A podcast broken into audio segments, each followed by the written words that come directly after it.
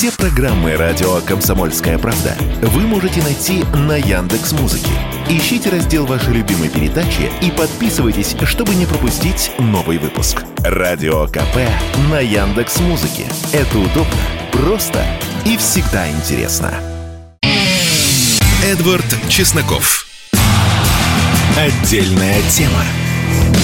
Единственная российская радиостанция, бескомпромиссно отстаивающая либеральные ценности в прямом эфире.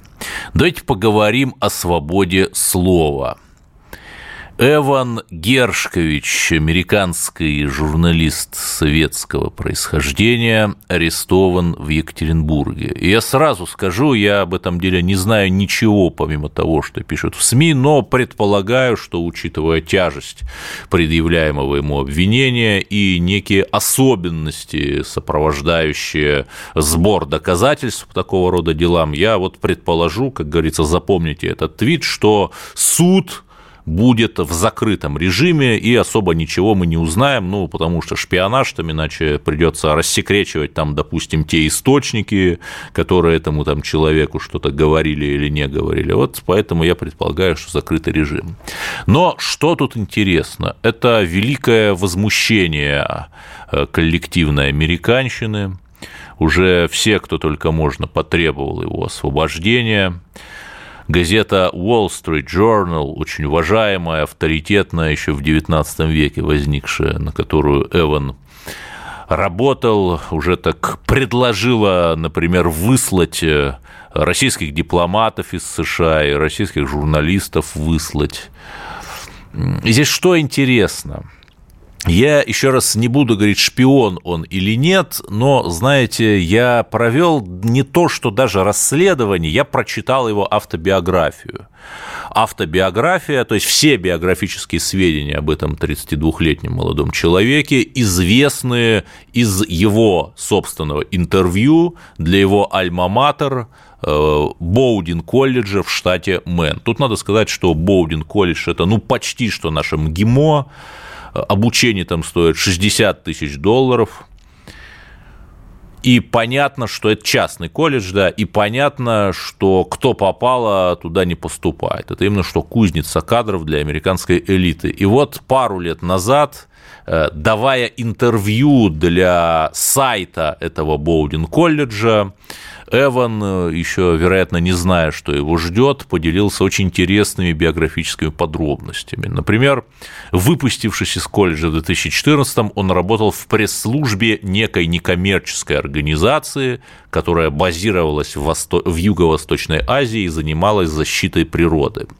Ну, здесь понятно, что, причем, заметьте, да, я не утверждаю ничего, никакого криминала, но просто понятно же, Дмитрий Евгеньевич Голковский, что все эти экозащитные организации – это, по сути, э, филиал Газдепа и других замечательных структур, которые занимаются продвижением американских интересов или, по крайней мере, интересов американских корпораций под видом природоохранной повестки. И опять же, там попробуйте в 24-25 лет э, сразу после вуза взять и устроиться в какую-нибудь международную НКО, э, на другом конце света и спокойно уехать. Причем он в своей биографии не говорит, что это за организация, как она называлась, в какой стране. То есть, ну, прямо мистер Икс.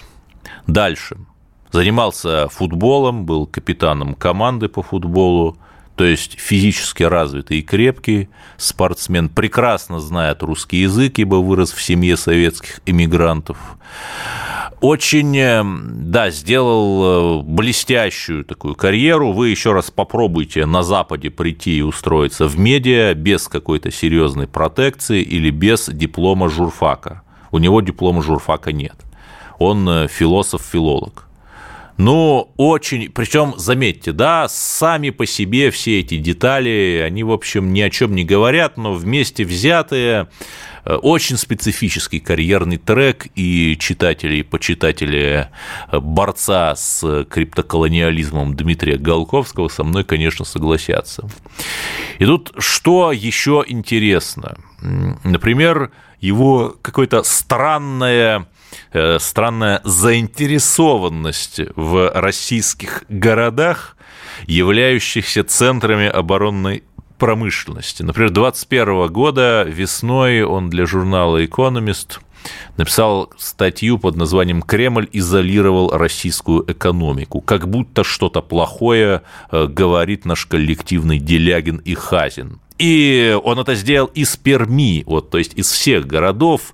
Эван выбрал город, где находятся оборонные заводы, и сейчас в Екатеринбург он тоже отправился, и там тоже оборонные заводы. Ну, совпадение не имею оснований полагать таковое он им.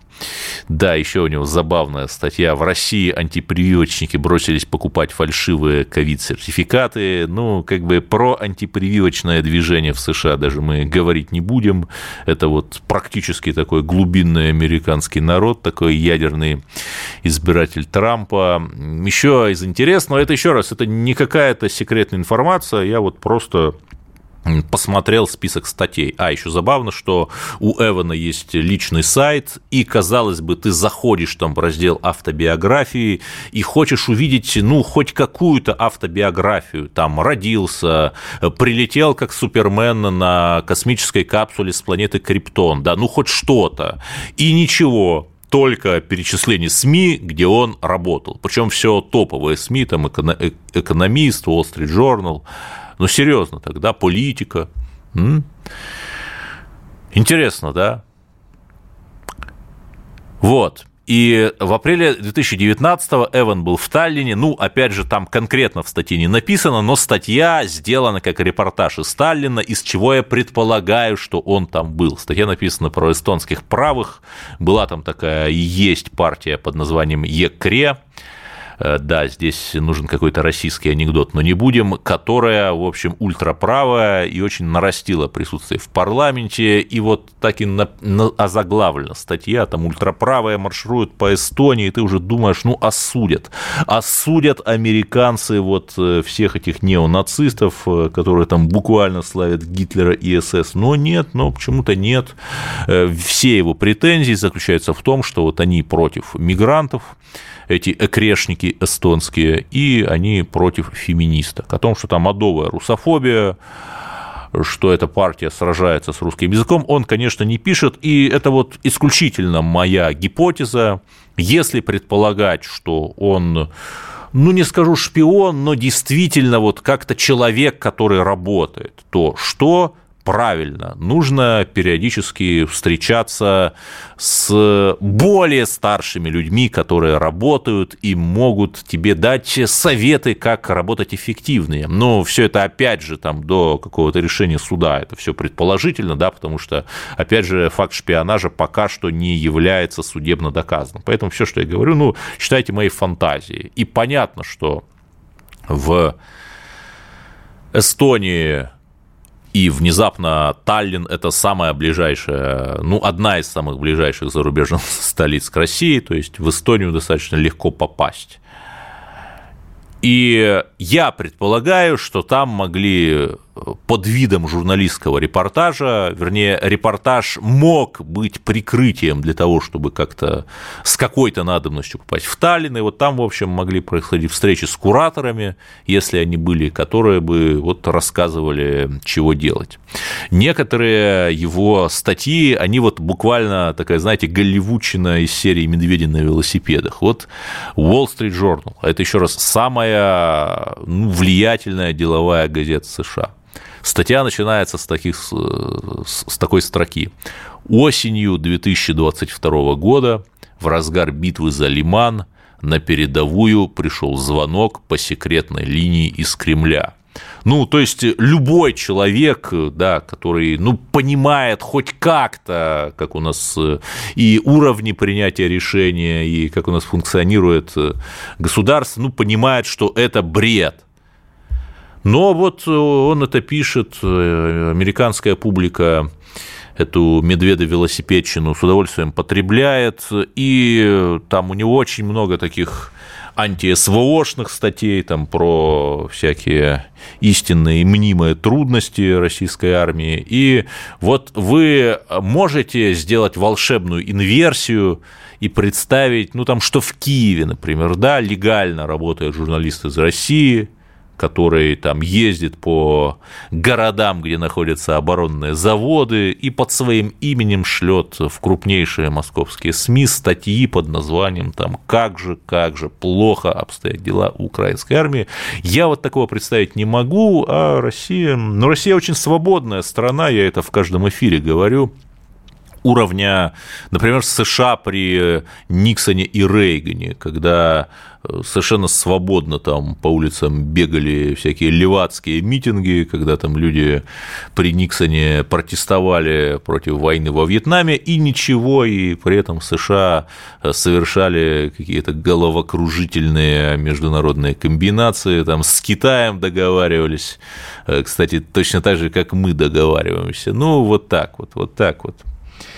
Э, Еще забавная история, ну, как забавная, она э, мировожабщина, полная мировожабщина. Вот э, еще раз, я не говорю, что Эван Гершкович шпион, я говорю, что давайте разберемся в этом вопросе, но понимаете, в чем проблема?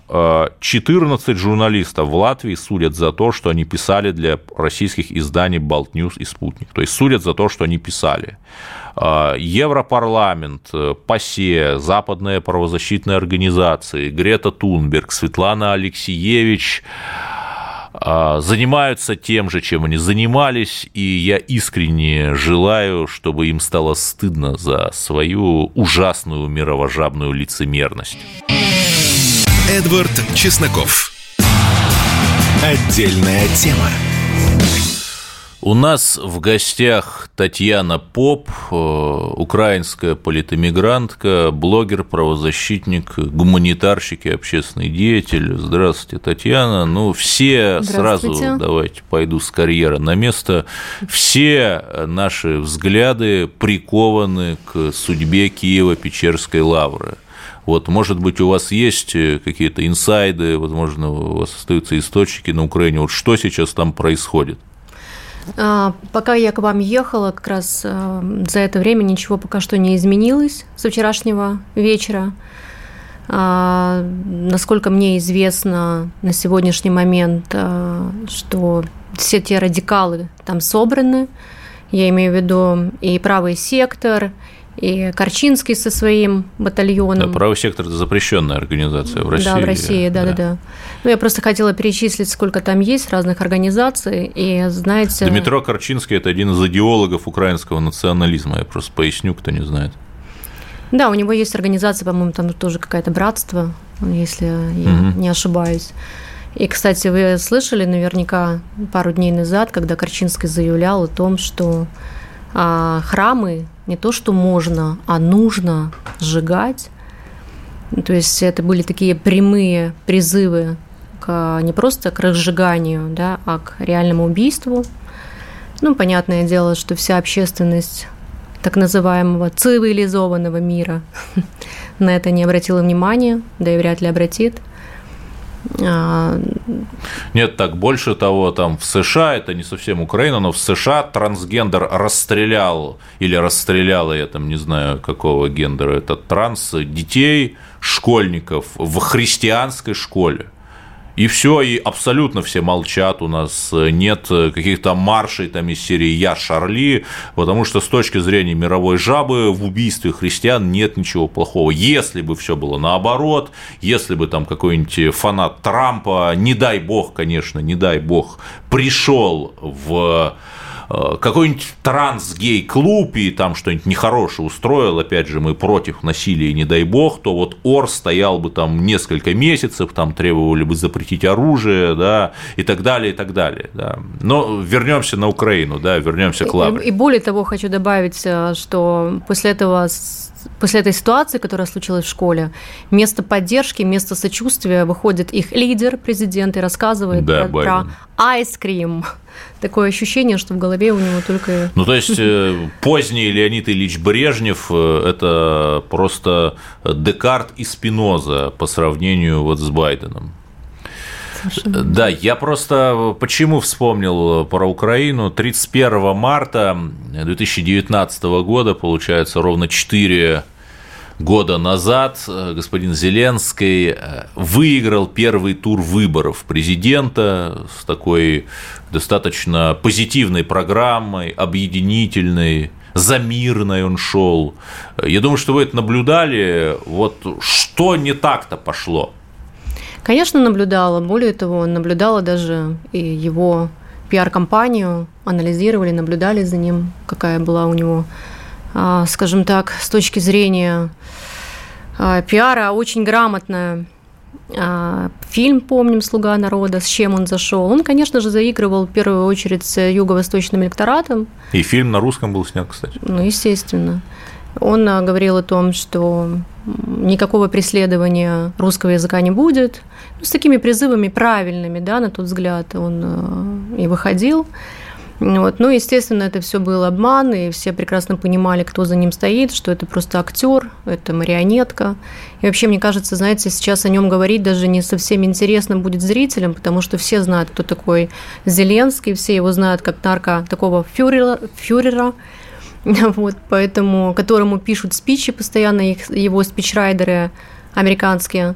И знаете, такое ощущение, что вот э, сейчас уже такое ощущение, что он вообще не понимает, что происходит. Как будто, знаете, вот в фильме живет, и все его заявления, вот каждый день он что-то там заявляет, да, читает. Ну, знаете, это очень большая пошлость там сравнивать кого-то, даже самого плохого человека, с Гитлером, но там к, к весне 45 -го года Адольф тоже существовал в каком-то своем мире, там переставлял на карте какие-то виртуальные легионы, ждал, что под Берлин придет непобедимая дивизия Венка, был такой тоже немецкий командующий, да.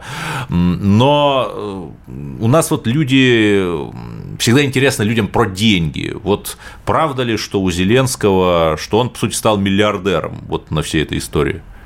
Но мы же помним историю даже с офшорами, но в офшорах все-таки были не миллиарды, там Ну, не миллиарды, миллионы. но все равно мы помним эту историю и прекрасно понимаем, что э, много есть информации, куда уходит даже гуманитарная помощь, к примеру, да.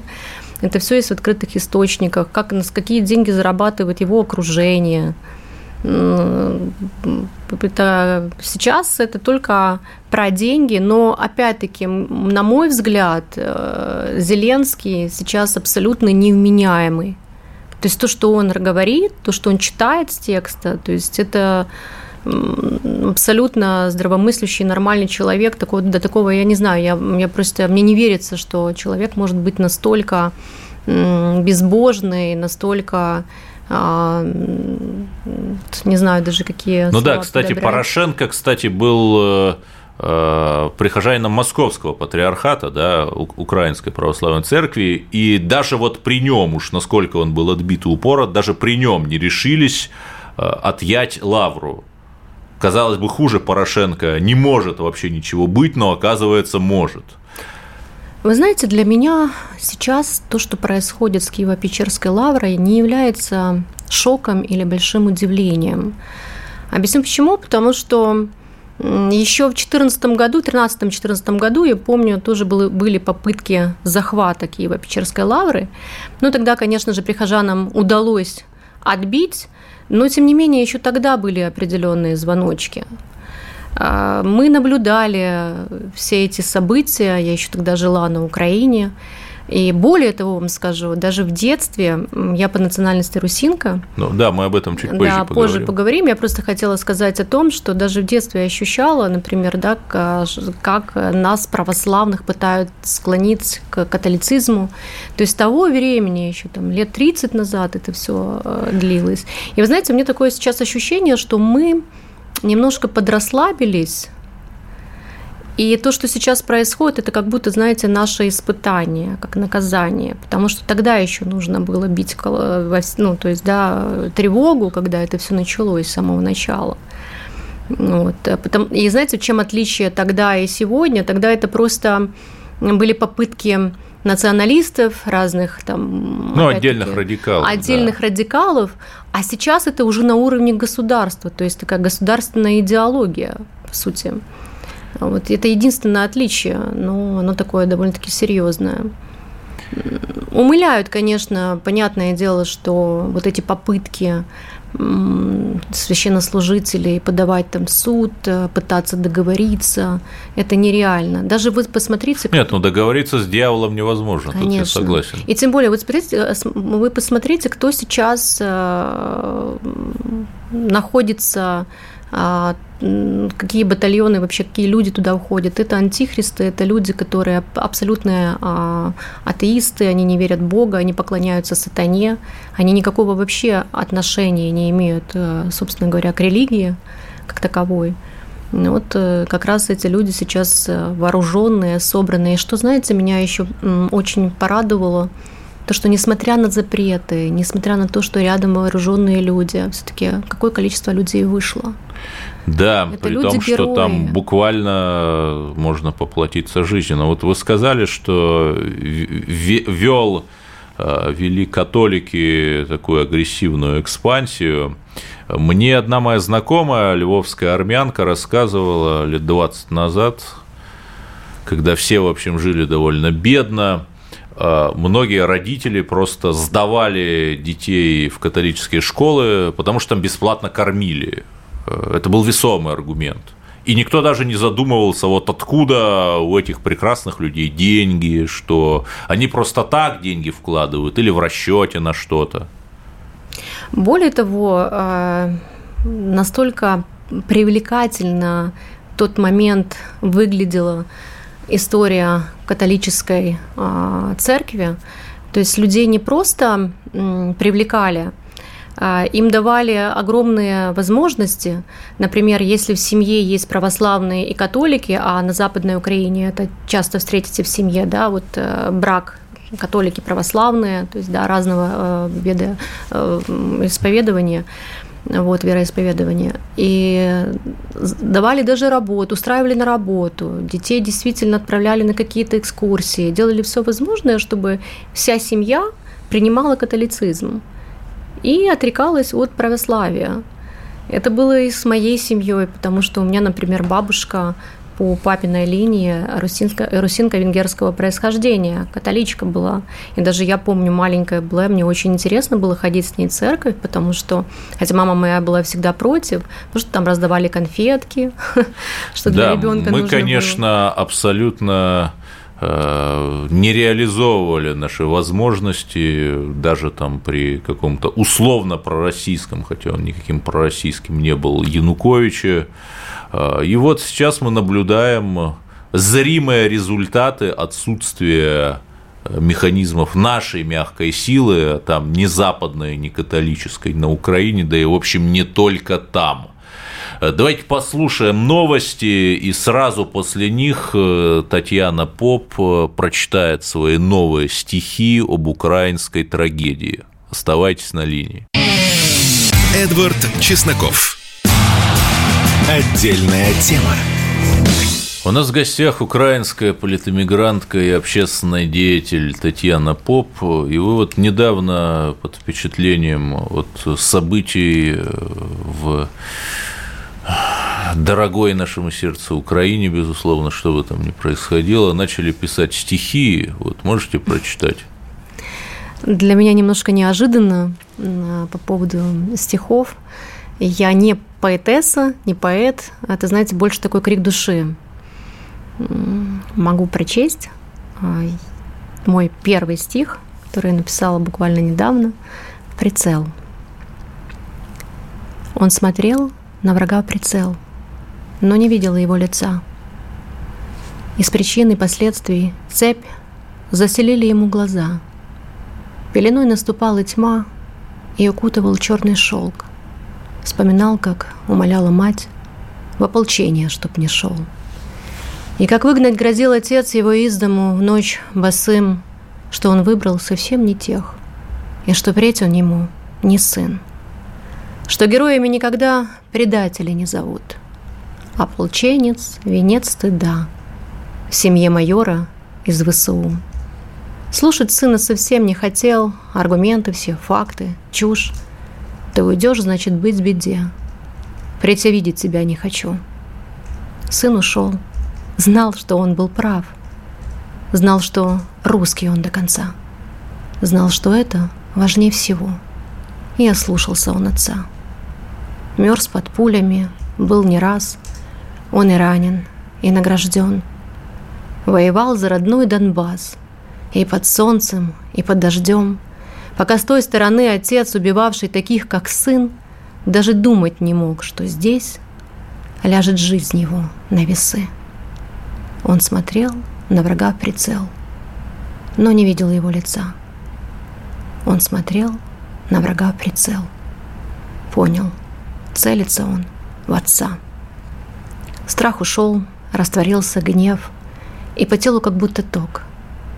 Но сомнения еще есть нажмет ли сын на курок. Да, это было стихотворение Татьяны Поп, пронзительное э, о той тяжелой ситуации, в которую скатилась Украина. А, вы сами, между прочим, не украинка, а русинка. Русины, кто не знает, это такой реликтовый славянский этнос э, в Закарпатье, но вот в силу превратности 20 века они оказались в границах УССР и нынешней Украины.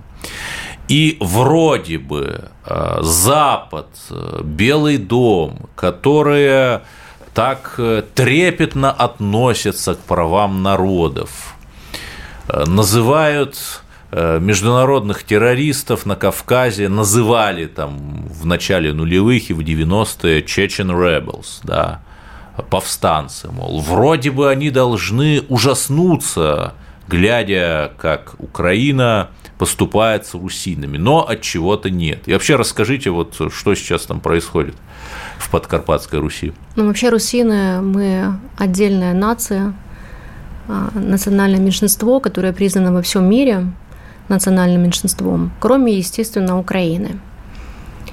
А, сейчас, естественно, в, на Закарпатье никто не может себя называть русином по понятной причине. А, очень много людей сейчас боятся, запуганы. Очень многих людей, а, более того, их сейчас, ну как подозры, да, подозрения, выдвинули подозрения – а, некоторых, э, завели на некоторых уголовные дела. Вот даже такой случай, буквально пару дней назад я узнала, что человек, который а, со мной ездил навстречу к чешскому президенту Земану, ему вручили подозрение только лишь потому, что он присутствовал на этой встрече. Несмотря на то, что он никаких заявлений не делал, ничего не говорил. То есть только по этой причине. Поэтому, конечно, сейчас э, мы переживаем очень тяжелое время. Но, знаете, в истории уже такое было и не раз. А как бы нас ни пытались ассимилировать, мы все равно остаемся верны своим традициям, своей культуре вот на сегодняшний момент а, тяжело, но я думаю, что все будет хорошо, с этим мы тоже справимся. Пережили, как знаете, у нас говорят, пережили мадяров, пережили немцев, переживем и украинцев. Да, но я бы сказал, переживем Украину как такое искусственное образование. Вы еще с гуманитарной миссией ездили в Мариуполь. Вот расскажите о впечатлениях. Я ездила еще, когда не освободили Азовсталь это, в это время было, 12 мая в прошлом году. Я поехала, потому что очень хотелось поддержать э, наш, наш народ,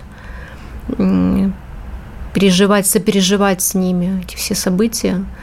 Конечно, я была под такими впечатлениями, пообщалась с людьми, сделала небольшой репортаж для своих социальных сетей, что потом все писали, что я откуда-то нашла актеров и прочее, прочее, прочее. Было очень много хейта. Меня очень тронула история с детьми. Я пообщалась там с некоторыми детками, Да, ужасные истории были. Там одной девочки на ее глазах разорвало снарядом родителей. И после этого я всячески пыталась и пытаюсь помогать детям. Вот как раз в это время, в, во время разгара с Херсона, из Херсонской области, с Харьковской области, с Запорожской мы возили детей по регионам России, привозили к патриарху Кириллу и к митрополиту Тихону, ну, чтобы немножко детки как-то адаптировались, социализировались. То есть да, всячески... и потом на Западе сказали, что вы этих детей похитили, да? Ну да, на органы и прочее. Ну, как обычно, у них там, да, своя тема. Вот. Ну, всячески пытаемся, конечно, помочь, чем кто может, информационно в том числе. Вот, потому что сейчас нужно максимально прикладывать усилия, чтобы помогать нашей стране. Потому что наша страна, у нее, видите, какая доля выпала, постоянно спасать, как говорится, знаете, такое выражение «время нас выбирает», и время выбрало именно сейчас нас, Россию, чтобы мы просто помогли русским людям, которые сейчас находятся на Украине. А вот знаете, то, что было в Киево-Печерской лавре, то, что люди да, выходят, вот это еще раз... завершим тем, с чего начали. Это еще раз говорит о том, что русские люди на Украине есть, они как бы не пытались сейчас показывать о том, что они там, да, там поменяли свое мнение и прочее, это на самом деле не так. Этих людей нужно спасать, этих людей нужно освобождать, и чем быстрее, тем лучше. Но, как показывает уже а, опыт, и как мы видим из событий, ситуация, что а, выход только один, и он, к сожалению, очень радикальный, потому что по-другому никак нельзя. И бросить мы их тоже не можем. Да, Татьяна Поп, украинская политэмигрантка, публицистка, русинка. Спасибо. С недавних пор и поэт у нас была на линии. Ну а мы продолжаем наш ужасающий и бескомпромиссный эфир. И давайте поговорим о китайском языке в МФТИ. МФТИ – это вот тот самый физтех, который в Долгопрудном. И знаете, я очень большой сторонник э, укрепления взаимосвязи с Китаем по очень простой причине, что когда вам говорят, что там страшный, злобный, империалистический, капиталистический Китай хочет нас завоевать, я задаю простой вопрос, а кого за последние там пять тысяч лет Китай завоевал? Нет, там постоянно происходили войны, и там трактат Суньцзы он об этом. Но это были гражданские войны. Китайцы выясняли, э, кто у них там главный император. И, в общем, даже там при Брежневе э, в 1968 году был инцидент на острове Даманский, но, опять же, китайцы считали эту территорию своей. И какого-то вторжения на российскую территорию, ну, это в принципе, невозможно представить. Я вообще не знаю истории, чтобы э, кто-то вот построил такую огромную стену, и как китайскую, и вот за этой стеной сидел бы э, и никуда бы не высовывался. Мы тоже строили там стены, Змеевы валы, например, но мы за них выходили и очень успешно выходили от океана до океана. И второе, если вы загуглите показатели демографии по китайским территориям, в том числе соседствующим с Россией, там провинция Хайлунцзян, например, такой китайский Донбасс, то вы увидите, что последние десятилетия там население падает. Да, оно больше, чем в соседних российских территориях, но население там уменьшается. То есть говорить о каком-то китайском натиске не приходится. Почему? Потому что у Китая есть проблема номер один, это проблема Тайвань, это китайская Украина, и вот они в ближайшее десятилетие будут решать эту проблему. Но при всем при этом в МФТИ, которое возглавляет Дмитрий Ливанов, он был самым непопулярным министром э, министром образования лет 10 назад, это объективный социологический факт, я ничего не выдумываю, решили сделать китайский язык обязательным. Вот нужен ли нам обязательный китайский язык, как в физтехе, так и в других вузах, поговорим после паузы. Эдвард Чесноков. Отдельная тема.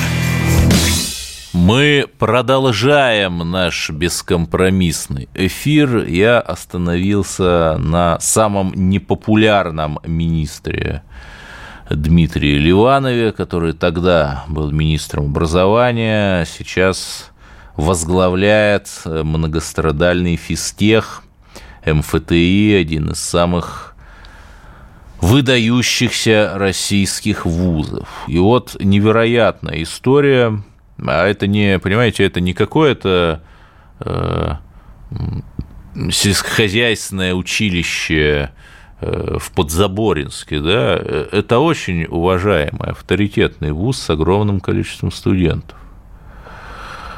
И оказывается, с 1 сентября там будет э, обязательным китайский язык. При этом я, упаси Господь, не против китайского языка, но я считаю, что все-таки в первую очередь его должны учить не только и не столько физики-химики из физтеха, а журналисты-международники, дипломаты, востоковеды, переводчики, то есть те, кому он реально понадобится в жизни – Понадобится ли физикам китайский, ну, я не знаю. Английский им понадобится, да, потому что подавляющее большинство публикаций э, выходит на этом языке. И при этом я открою страшную, страшную тайну, что образованные китайцы, э, представители китайской элиты, они учились э, в западных вузах, и они английский тоже знают. И когда я ездил в Китай, у меня не было никаких проблем общения с китайцами. Мы общались по-английски. И это очень показательно, особенно на фоне того, что в МФТИ, например, пытались пригласить некого Дмитрия Муратова, Муратова, э, главреда «Новой газеты», его ультралиберальная позиция всем известна. Э, новая газета – это буквально боевой листок ВСУ. И мне просто интересно, а наоборот это работает? Вот чтобы киевский политех, э, например, пригласил Захара Прилепина рассказать о Есенине, да, вот наоборот работает? Почему-то нет. И МФТИ очень смешно объясняет необходимость изучения китайского языка. 27% научной литературы по тематике физтеха выходит на китайском языке. Говорит пресс-служба МФТИ а, в ответ на обращение газеты «Коммерсант». И формально, наверное, все так и есть. Но понимаете, в чем проблема? Есть такая вещь, как наукометрические системы, международные, объективные, которые вот буквально ранжируют публикации не только по количеству, но и по качеству. Если вы откроете любую наукометрическую систему, то вы увидите, что в рейтингах научных журналах китайские журналы а, занимают, то есть ближайший китайский журнал занимает 225 место в рейтинге, в международном рейтинге научных журналов. Все, что до того, это США, Британия, там немного Франция, немного Швейцария, немного Германия. Забавно, что французский и немецкий, и японский почему-то, и испанский в МФТИ, в МФТИ теперь изучать не будут. Видимо, они не нужны. И возникает вопрос, вот есть, да, ладно, э, это вообще по всем наукам. Если посмотреть раздел физика и астрономия, он так называется, вот что-то близкое к физтеху, то первый китайский научный журнал находится под номером 59. Всего там китайских журналов в первой сотни два. Все остальные авторитетные научные журналы – это англо-американские. Тут я тоже могу задаться риторическим вопросом, что что мешало господину Ливанову все те годы, когда он возглавлял наш Минобраз, сделать хоть что-то для того, чтобы хотя бы один наш российский журнал появился хотя бы в первой сотне э, международных научных журналов по этим научным рейтингам. При том, что и бюджеты у него вроде бы были, и замах был, да, что мешало. В итоге мы увидели только и до сих пор видим и слышим только какую-то демагогию, абсолютно циничную.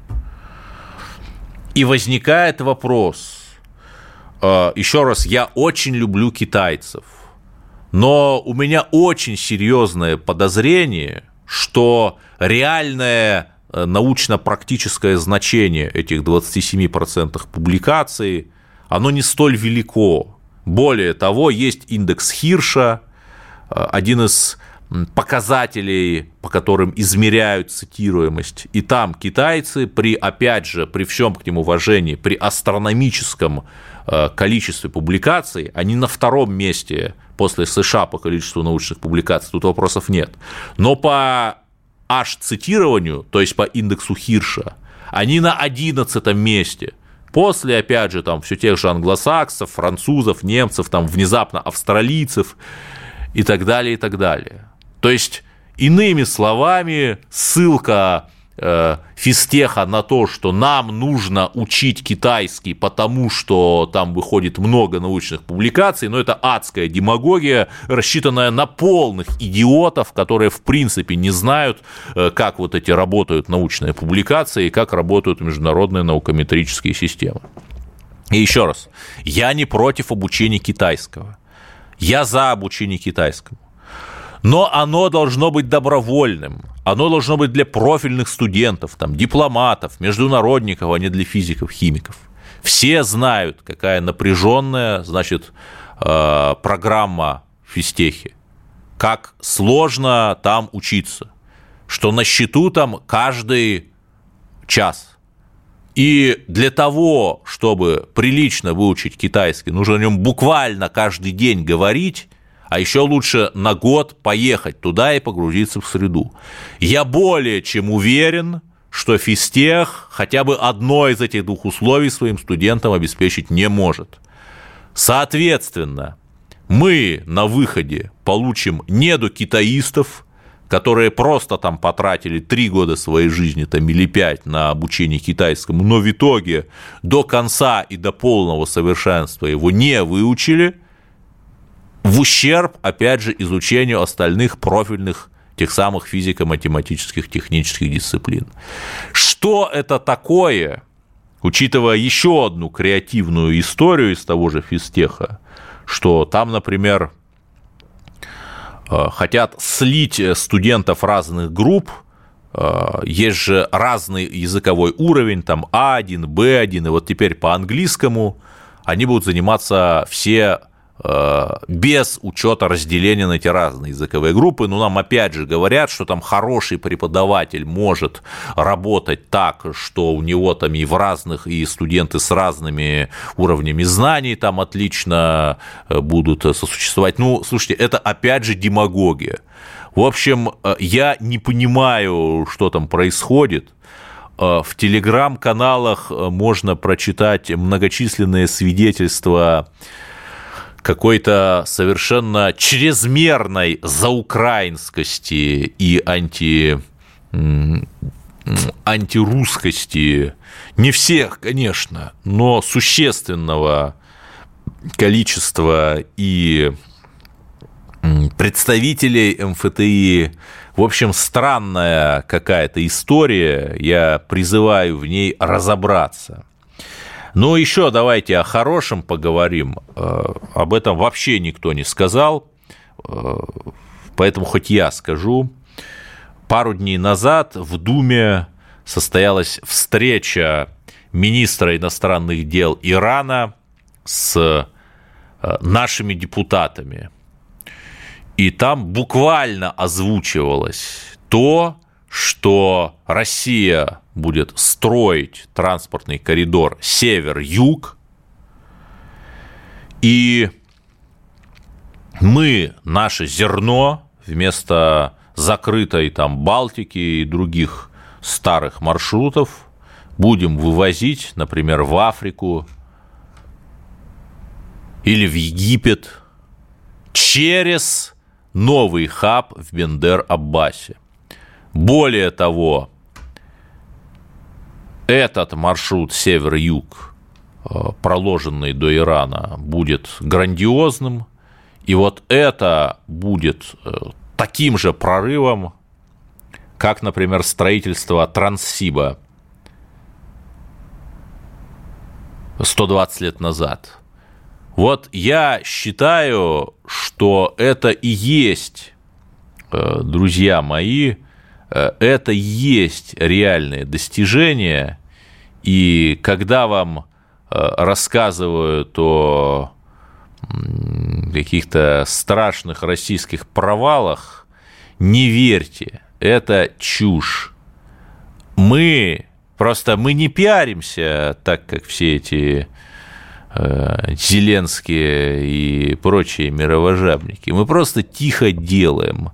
И это говорит о том, что победа обязательно будет за нами, потому что на их истерику мы отвечаем нашей системностью.